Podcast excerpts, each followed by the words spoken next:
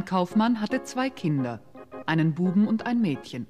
Die waren beide noch klein und konnten noch nicht laufen. Es fuhren aber zwei reich beladene Schiffe von ihm auf dem Meer, und sein ganzes Vermögen steckte darin. Doch eines Tages geschah ein großes Unglück. Ein heftiger Sturm tobte auf dem Meer und versenkte die beiden Schiffe und damit den Reichtum des Kaufmannes.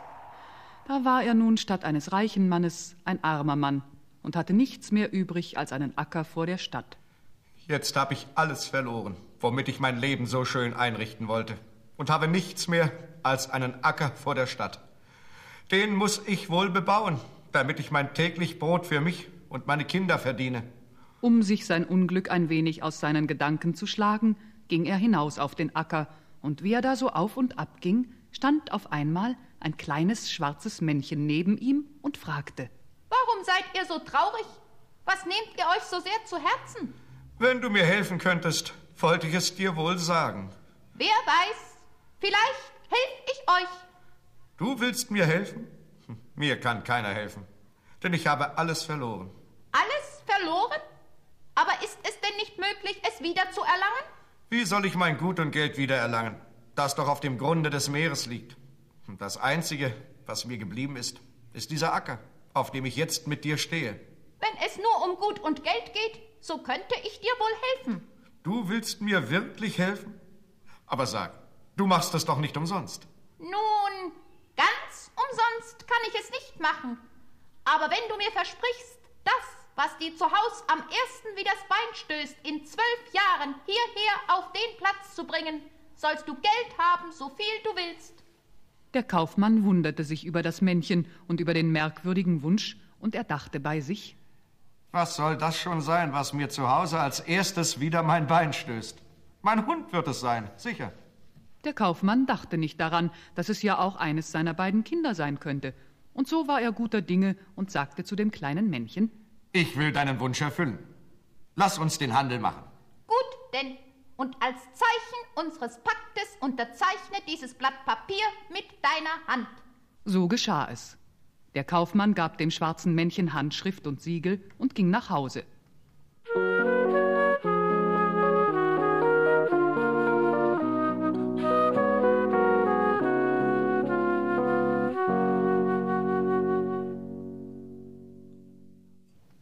Als er zu Hause ankam, da freute sich sein kleiner Junge so sehr darüber, dass er sich an den Bänken hielt, zu ihm herbeiwackelte und ihn fest an den Beinen packte. Da erschrak der Kaufmann, denn nun wusste er, was er verschrieben hatte. Mein Gott, was hab ich nur getan? Wie leichtsinnig hab ich gehandelt? Wie konnte ich nur vergessen, dass mein kleiner Junge es sein könnte, der mir als erstes gegen das Bein stößt? Was wird jetzt werden? Aber es geschah nichts. Auch während der nun folgenden Wochen trat der ersehnte Reichtum nicht ein, und der Kaufmann hatte den Handel mit dem schwarzen Männchen bald vergessen. Da sprach er eines Tages zu sich Ich will doch einmal auf den Boden gehen. Dort muss irgendwo noch altes Zinn herumliegen. Das will ich zusammensuchen und es verkaufen, damit wieder etwas Geld ins Säckel kommt. Wie nun der Kaufmann auf den Boden kam, da sah er einen großen Haufen Geld in einer Ecke liegen. Nun war er wieder guter Dinge, kaufte ein, ward ein größerer Kaufmann als vorher und ließ Gott einen guten Mann sein.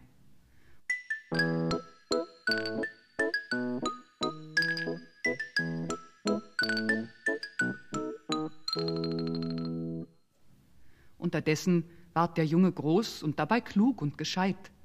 Je näher aber die zwölf Jahre herbeikamen, je sorgenvoller ward der Kaufmann, so dass man ihm die Angst im Gesicht sehen konnte. Da fragte ihn der Sohn einmal Lieber Vater, was bedrückt dich? Ich sehe dir an, dass du irgendeinen geheimen Kummer hast. Erzähl ihn mir. Es ist nichts, mein Sohn. Aber der Junge gab sich nicht zufrieden, sondern sprach den Vater immer wieder an, bis dieser endlich alles erzählte. Vor längerer Zeit habe ich dich, ohne es zu wissen, einem schwarzen Männchen zugesagt und vieles Geld dafür bekommen. Meine Handschrift und mein Siegel habe ich darüber gegeben. Und wenn nun zwölf Jahre herum sind, so muss ich dich draußen auf dem Acker übergeben. Ach, Vater, hab keine Angst. Das soll schon gut werden.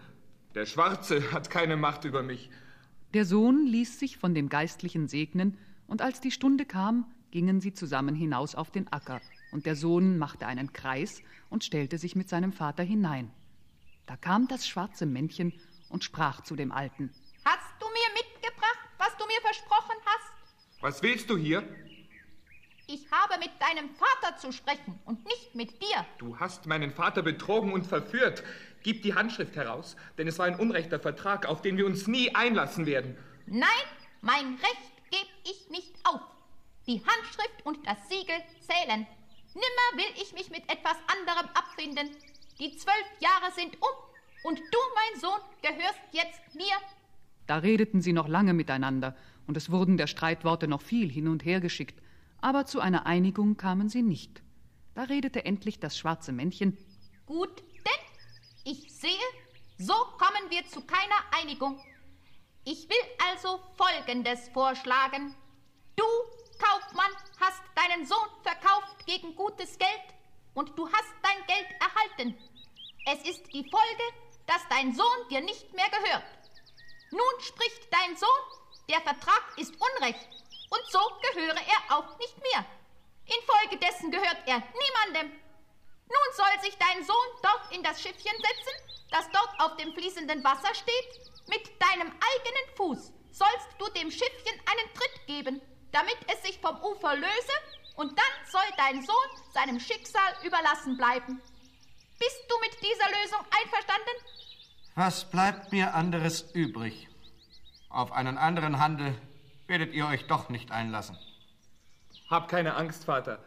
Ich will mich schon in das Schiffchen setzen. Irgendwo wird es mich ans Ufer treiben und dort will ich schon etwas mit mir anzufangen wissen. Leb wohl. Leb wohl, mein Junge, und gib Acht auf dich.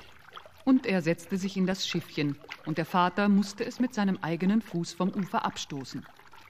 Als nun das Schiffchen in die Mitte des Flusses gekommen war, kam eine große Welle daher und schlug das Schiffchen um, so dass der unterste Teil oben war und die Decke unter Wasser. Da wehklagte der Vater und jammerte. Du böser schwarzer Mann, das ist dein Werk. Das hast du eingefädelt, weil dir das junge Blut nicht zu eigen kam. Verwünscht sollst du sein bis ans Ende deiner Tage. Und plötzlich war das schwarze Männchen verschwunden. Der Vater aber glaubte seinen Sohn verloren, ging heim und trauerte um ihn.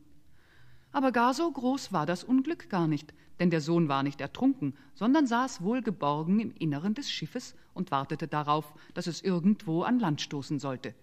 Es dauerte geraume Zeit, aber da tat es plötzlich einen Ruck, und das Schiffchen blieb an einem unbekannten Ufer festsitzen. Da stieg er an Land und sah ein schönes Schloss vor sich liegen, darauf ging er los. Wie er aber an die Pforte kam, sah er, dass es verwünscht war, denn so weit er auch ging, sämtliche Zimmer waren leer.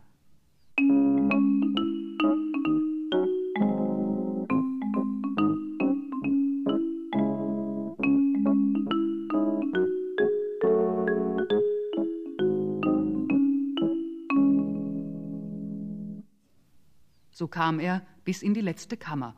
Dort ringelte sich eine Schlange auf der Erde und sprach ihn an. Endlich kommst du, mein Erlöser. Auf dich habe ich zwölf Jahre gewartet. Doch endlich bist du hier, mich von meinem Zauber zu erlösen und damit das ganze Reich zu befreien. Wie soll ich das können? Heute Nacht kommen zwölf schwarze Männer, die mit Ketten behangen sind. Die werden dich fragen, was du hier machst. Da schweig aber still und gib ihnen keine Antwort. Und lass sie mit dir machen, was sie wollen. Sie werden dich quälen, schlagen und stechen. Lass alles geschehen, nur rede nicht. Um zwölf müssen sie wieder fort. Willst du mir diesen Gefallen tun? Ich werde dich königlich belohnen. Wenn dir damit geholfen ist, so werde ich mich in die Hände der schwarzen Männer begeben. Ich danke dir. Komme morgen um die gleiche Zeit wieder hierher in die Kammer, und dann sollst du mir berichten, wie es dir ergangen ist. In der Nacht kamen tatsächlich zwölf grimmige Männer und fragten ihn, was er hier mache. Er aber antwortete nicht, sondern biss die Zähne aufeinander. Und so sehr sie ihn auch schlugen, quälten und stachen, er schwieg. Da tat es zwölf Schläge vom Turme und die Männer verschwanden. Ermattet sank er zu Boden und schlief bis in den hellen Mittag. Als er erwachte, eilte er sofort in die Kammer, um zu sehen, ob die Schlange erlöst sei. Du hast ja immer noch die Gestalt einer Schlange und hier im Schloss hat sich nichts verändert. Alles ist noch kahl und leer und verwünscht. Du darfst nicht zu viel auf einmal verlangen. Die erste Nacht hast du überstanden. Doch musst du noch eine zweite Nacht überstehen, in welcher 24 Männer kommen werden. Sie werden dich erneut quälen und schlagen und dich befragen. Aber wenn du tapfer durchhältst, so werden wir der Erlösung näher sein als zuvor. Auch die zweite Nacht überstand unser Held, obschon sie hart war. Als er am nächsten Tag wieder vor die Schlange trat, sprach sie zu ihm. Du hast auch die zweite Nacht überstanden, und ich danke dir sehr. Aber noch steht die schlimmste Nacht bevor. Erst wenn du diese Nacht überstanden hast, bin ich erlöst. Nun, wenn weiter nichts geschieht als in den vergangenen Nächten, so will ich wohl den Mund halten und schweigen, auch wenn ich noch so viel Schläge einstecken muss. In der dritten Nacht werden 48 schwarze Männer kommen. Sie werden dich quälen und schlagen wie zuvor, aber obendrein werden sie dir zum Schluss den Kopf abschlagen. Wenn du das alles aushältst und kein Wörtchen sprichst, so bin ich erlöst und mit mir das ganze Reich dazu. Oh, bitte sag nicht nein. Es ist aber ein harter Dienst, den ihr von mir verlangt, denn ich habe nichts von eurer Erlösung als einen abgeschlagenen Kopf. Wenn um zwölf die Macht der schwarzen Männer vorbei ist, komme ich zu dir. Ich habe das Wasser des Lebens. Damit werde ich dich bestreichen und du bist wieder lebendig und gesund wie zuvor. Nun, das lässt sich hören. Unter dieser Bedingung will ich noch einmal eine Nacht aushalten. Tatsächlich war sie hart, diese dritte Nacht. Aber der Jüngling blieb standhaft. Er sagte kein einziges Wort, so sehr man ihn auch drängte und quälte. Als endlich einer der Männer mit einem mächtigen Schwert vortrat, wollten ihm fast die Sinne schwinden. Aber er dachte nur an die Worte der Schlange und sprach nichts.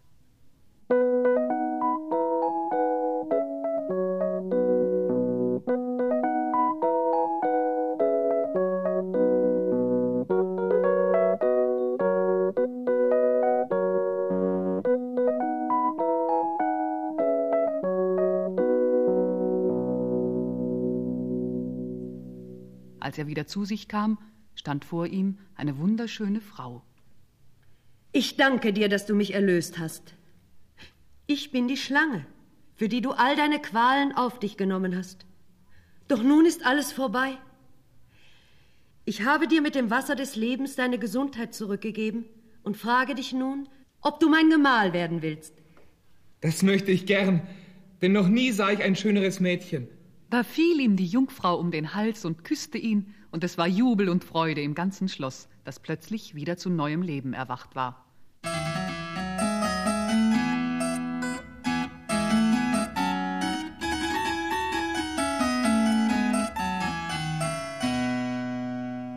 Es wurde eine große Hochzeit gehalten und der junge Kaufmannssohn war nun König vom Goldenen Berg.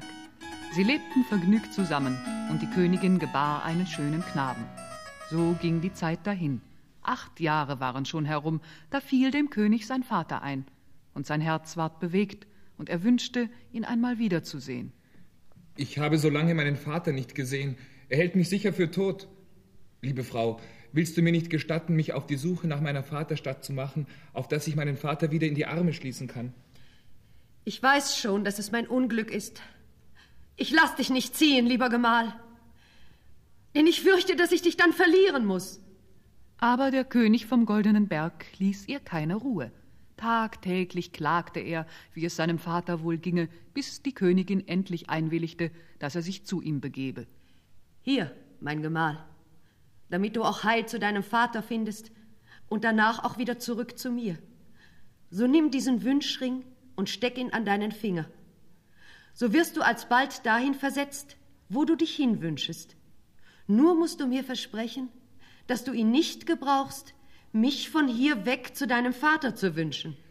Das will ich dir gern versprechen. Hab Dank, liebe Frau.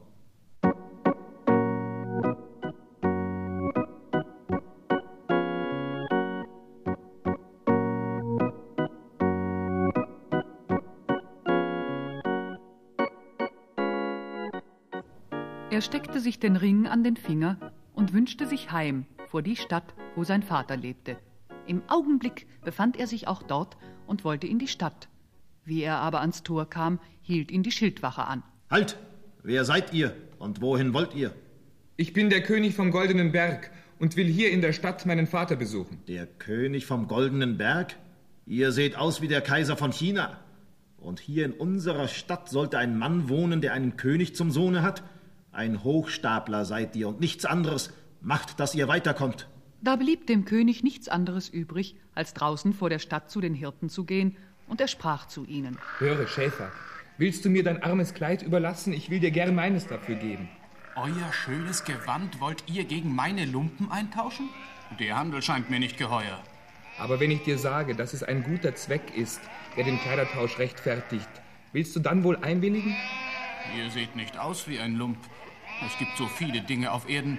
Warum sollte es das nicht auch geben, dass mein Lumpengewand einmal mehr wert ist als ein Königsmantel? Der Schäfer willigte also ein, und die beiden ungleichen Gesellen tauschten ihre Kleider. So konnte der König vom Goldenen Berg ungehindert die Schildwache passieren und zu seines Vaters Haus gelangen. Dort klopfte er an die Tür. Was willst du, armer Hirt? Willst du ein Almosen? Hier hast du eins. Und nun mach dich weiter. Ich will kein Almosen. Lasst mich herein, denn ich bin euer Sohn. Ich will euch besuchen. Das glaub ich nimmermehr, dass du unser Sohn bist. Zwar hatten wir einmal einen Sohn. Es war ein allerliebstes Kind. Doch das ist vor vielen Jahren gestorben. Aber weil ich sehe, dass du ein armer, dürftiger Schäfer bist, will ich dir etwas zu essen geben. Komm herein und setz dich an den Tisch. Ich bin wahrhaftig euer Sohn. Wisst ihr kein Mal an meinem Leibe, woran ihr mich erkennen könnt? Einmal wüsste ich schon. Weißt du nicht, Mann, unser Sohn hatte eine Himbeere unter dem rechten Arm. Ganz recht. Ein Muttermal in Form einer Himbeere hatte er unter dem rechten Arm. Nun, seht her, hier ist die Himbeere. Glaubt ihr mir nun? Als die Eltern das Muttermal sahen, zweifelten sie nicht mehr daran, ihren Sohn vor sich zu haben, und sie waren außer sich vor Freude. Nun erzählte der Sohn, was sich alles zugetragen hatte seit der Zeit, da er sich in das Schiffchen gesetzt hatte und in die Welt hinausgefahren war, und er schloss mit den Worten Und nun bin ich der König vom goldenen Berg, und eine Königstochter ist meine Gemahlin. Auch haben wir einen schönen Sohn von acht Jahren. Nie und nimmermehr ist das wahr. Das ist mir ein schöner König, der in einem zerlumpten Schäferrock einhergeht. Mein Junge, erfinde doch nicht solche Geschichten, die nimmer wahr sind. Wir freuen uns, dass du wieder da bist, aber deshalb brauchst du doch keine Lügengeschichten zu erfinden. Diese Geschichte ist nicht erfunden. Den Schäferrock habe ich an, weil man mich in meinem Königsmantel nicht in die Stadt lassen wollte. Da habe ich mit einem Schäfer die Kleider gewechselt. Doch die Eltern glaubten ihm nicht. Da wurde er zornig, und da ihm nichts anderes einfiel, als seine Gemahlin mit seinem Kind herbeizuwünschen, um seine Geschichte zu beweisen, so drehte er den Ring herum, ohne daran zu denken, dass er doch ein Versprechen gegeben hatte. So wünsche ich, dass meine Gemahlin mit dem Kind vor mir erscheine. In dem Augenblick waren sie auch schon da. Aber die Königin klagte und weinte. Was hast du getan, mein Gemahl? Du hast dein Wort gebrochen und großes Unheil über uns gebracht. Oh, hätte ich dir nie, nie den Ring gegeben. Verzeih mir. Ich habe es unachtsam getan und ohne bösen Willen. Ich wollte nur meinen Eltern beweisen, dass es euch gibt, denn sie wollten mir meine Geschichte nicht glauben. Es ist schon gut. Nun ist es doch nicht mehr zu ändern.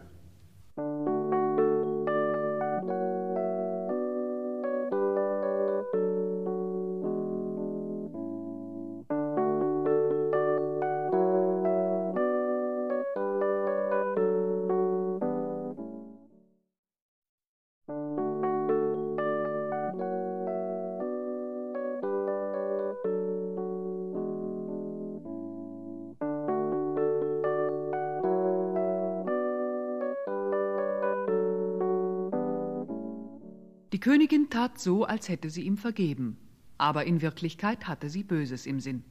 Der König führte nun seine Gemahlin mit seinem Kinde vor die Stadt und wollte ihnen das Flüsschen zeigen, von wo aus er die Reise zum Goldenen Berg angetreten hatte. Als sie nun auf dem Acker angekommen waren, sprach er Ich bin müde.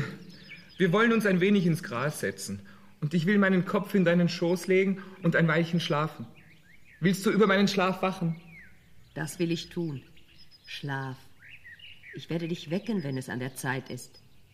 Da legte er seinen Kopf in ihren Schoß und sie kraulte ihn, bis er einschlief. Als er eingeschlafen war, zog sie erst den Ring von seinem Finger, dann zog sie den Fuß unter ihm weg und ließ nur den Pantoffel zurück. Hierauf nahm sie ihr Kind in den Arm, steckte sich den Ring an den Finger, drehte ihn herum und sprach Ich wünsche mich wieder zurück in mein Königreich. Als er aufwachte, lag er da ganz verlassen, und seine Gemahlin und sein Kind waren fort, und der Ring vom Finger war auch weg, nur der Pantoffel stand noch da zum Wahrzeichen. Das ist ein Unglück.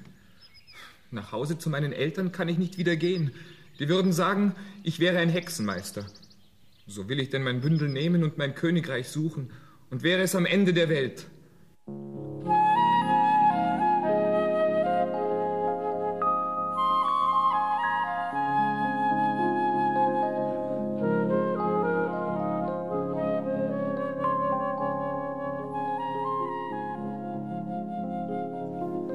König vom Goldenen Berg machte sich auf die Wanderschaft, um sein Königreich zu suchen. Aber wohin er auch kam und fragte, Ich bin der König vom Goldenen Berg und suche mein Königreich. Könnt ihr mir sagen, wo ich es finde? Überall wurde er nur ausgelacht und man hielt ihn für einen Trottel. So kam er endlich zu einem Berg, vor dem drei Riesen standen, die miteinander stritten. Als die Riesen den Wanderer kommen sahen, sprachen sie ihn an. He, Wanderer, schenk uns dein Ohr.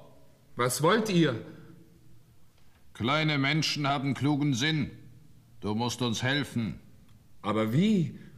Schau, wir haben eine Erbschaft gemacht. Und nun streiten wir miteinander, weil wir nicht wissen, wie wir sie unter uns dreien aufteilen sollen. Das kann doch nicht allzu schwer sein. Sagt mir aber zuvor, woraus die Erbschaft besteht. Also, zuerst ist hier ein Schwert. Wenn einer das in die Hand nimmt und spricht, Köpfe alle runter, nur meiner nicht, so liegen alle Köpfe auf der Erde. Was ist das Zweite? Das Zweite ist ein Zaubermantel. Wer den anzieht, der wird unsichtbar. Und das Dritte? Das Dritte sind ein paar Stiefel. Wenn man die angezogen hat und sich wohin wünscht, so ist man im Augenblick dort. Da dachte der König bei sich, die kommen mir recht. Er hatte auch gleich einen Plan bei der Hand, mit dem er den drei Riesen bei ihrem Streit helfen wollte. Gebt mir einmal die drei Stücke, damit ich probieren kann, ob sie noch in gutem Stand sind. Da. Zieht euch einmal den Mantel über, und ihr werdet euch selber nicht sehen. Tatsächlich. Kaum hatte der König sich den Mantel umgeworfen, verlor er ganz und gar seine Gestalt und ward unsichtbar. Er zog den Mantel wieder aus und sagte Der Mantel ist gut, vortrefflich. Doch lasst sehen, ob das Schwert auch so gut ist. Nein, das geben wir euch nicht. Denn wenn ihr sprecht, alle Köpfe runter, nur meiner nicht, so wären unsere Köpfe alle herab, nur eurer nicht. Seid unbesorgt. Ich will es nur dort an jenem Baume probieren. Damit waren die Riesen einverstanden. Sie gaben ihm das Schwert und es zerschnitt den Stamm eines Baumes wie einen Strohhalm. Auch das Schwert ist gut. Jetzt lasst mich noch einmal die Stiefel probieren. Nein, die geben wir nicht her. Denn wenn ihr die angezogen habt und wünscht euch dort auf den Berg, so stehen wir hier unten und ihr seid oben auf dem Berg. Nein, ich werde es nicht tun. Da gaben sie ihm die Stiefel. Er schlüpfte hinein und nun dachte er an nichts anderes mehr als an seine Frau und sein Kind. Und er sprach: Ach, wäre ich doch auf dem goldenen Berg. Und im Augenblick war er verschwunden und mit ihm das Schwert und der Mantel. Da standen nun die drei Riesen und schauten dumm in die Luft. Und einer der Riesen sagte: hm, Eines muss man dem kleinen Mann lassen. Unseren Streit hat er geschlichtet, denn nun brauchen wir uns um die Erbschaft nicht mehr zu streiten. Der König vom Goldenen Berg aber war urplötzlich wieder vor seinem Schloss. Und wie er so in seinen Zauberstiefeln davor stand, da hörte er Freudengeschrei, Geigen und Flöten. Er fragte die Leute und sie sagten ihm, die Königin feiere heute ihre Hochzeit mit einem anderen. Da ward er zornig und sprach: Die Falsche. Sie hat mich betrogen und mich verlassen, als ich eingeschlafen war. Doch nun will ich hier nach dem Rechten sehen. Rasch hing er sich den Mantel um und gelangte so unsichtbar und von allen unerkannt ins Schloss. Als er in den Saal eintrat, war da eine große Tafel mit köstlichen Speisen besetzt, und die Gäste aßen und tranken, lachten und scherzten. Die Königin selbst aber saß in der Mitte, in prächtigen Kleidern, auf einem königlichen Sessel und hatte die Krone auf dem Haupt. Er stellte sich hinter sie, und niemand sah ihn. Die Königin aber rief nach einem Diener.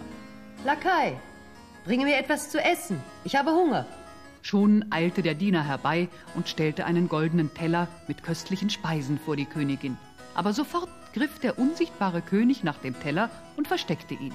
Die Königin rief abermals nach dem Lakai. Lakai, ich habe dir doch gesagt, du sollst mir etwas zu essen bringen. Ich habe Hunger. Ich habe euch schon soeben bewirtet, königliche Frau. Treibe keine Scherze. Bringe mir sofort etwas zu essen. Der Diener stellte einen zweiten goldenen Teller vor die Königin, und sofort griff der König danach und versteckte abermals den Teller. Da wurde die Königin wütend. Ich werde dich aus meinen Diensten entlassen, wenn du nicht sofort etwas auf den Tisch stellst. Du dummer Lakai. Aber Majestät. Still, ich dulde keinen Widerspruch. Da stellte der unglückliche Lakai zum dritten Mal einen goldenen Teller mit Speisen vor die Königin. Diesmal ließ ihn der König stehen, weil er nicht wollte, dass dem armen Diener Unrecht geschehe. Aber als die Königin rief, Lakai, bringe mir einen Becher Wein. Da nahm der König rasch den Wein fort und versteckte ihn. Als sich das ein paar Mal wiederholt hatte, bekam es die Königin mit der Angst zu tun. Das geht nicht mit rechten Dingen zu. Jemand hat seine Hand im Spiel, der nicht hierher gehört. Sie war sehr bestürzt und schämte sich. Sie stand auf, ging in ihre Kammer und weinte. Der König aber ging hinter ihr her. Ist denn der Teufel über mir? Oder kam mein Erlöser nie? Ist der Zauber immer noch nicht ganz gebrochen? Doch, der Zauber ist gebrochen. So wie du dein Wort gebrochen hast und einen anderen zum Mann nehmen wolltest, obwohl du vermählt bist mit mir. Wer spricht mit mir? Bist du es, mein Gemahl? Aber ich sehe dich nicht. Wo bist du? Hier, in deiner Kammer bin ich. Und ich bin gekommen, um dich zu bestrafen. Verzeih mir, mein Gemahl. Ich weiß, ich habe Unrecht getan. Aber auch du hast Unrecht getan, als du damals dein Versprechen nicht gehalten hast und mich hier vom goldenen Berg in deines Vaters Stadt zurückgeholt hast. Hast du das vergessen? Da zog der König seinen Mantel aus und nahm seine Gestalt wieder an. Ich weiß, meine Gemahlin, so wollen wir vergessen, was wir einander angetan haben und wollen ein neues Leben beginnen. Gut denn. Doch was machen wir mit den Gästen und mit dem neuen Freier, die unten im Saale sind? Ich werde das schon regeln. Ich will doch sehen, ob ich noch der Herr im Hause bin, sonst werde ich mir das Recht schon verschaffen. Er ging hinunter in den Saal und rief in die feiernde Menge hinein. Die Hochzeit ist aus. Ihr könnt alle nach Hause gehen. Hier wird keine Hochzeit mehr gefeiert, denn der wahre König ist zurückgekommen. Die Könige, Fürsten und Räte, die da versammelt waren, höhnten und verlachten ihn, denn er machte einen gar jämmerlichen Eindruck in seinem schäbigen Schäferkostüm, und einer der Diener rief ihm zu. Du willst unser König sein? Da trage ich als Lakai ja ein schöneres Gewand. Ich könnte mich auch dorthin stellen und sagen, ich bin euer König. Und wieder wurde gelacht und gehöhnt, und alle drangen auf ihn ein, um ihn zu fangen. Er aber zog sein Schwert heraus, das er von den Riesen mitgenommen hatte, und sprach Köpfe alle runter, nur meiner nicht. Da rollten alle Köpfe zur Erde, und er war allein der Herr und war wieder König vom goldenen Berg.